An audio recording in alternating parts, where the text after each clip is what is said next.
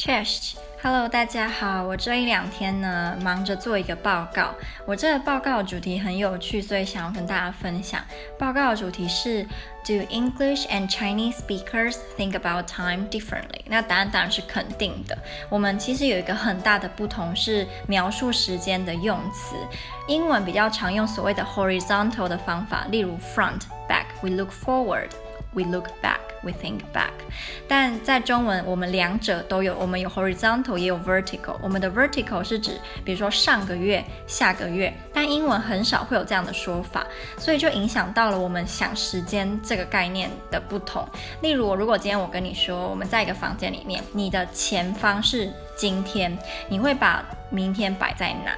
大部分，呃，九十五趴说英文的人会把明天这个概念摆在，呃。地平线这条线，但是说中文的人也会摆在直线上。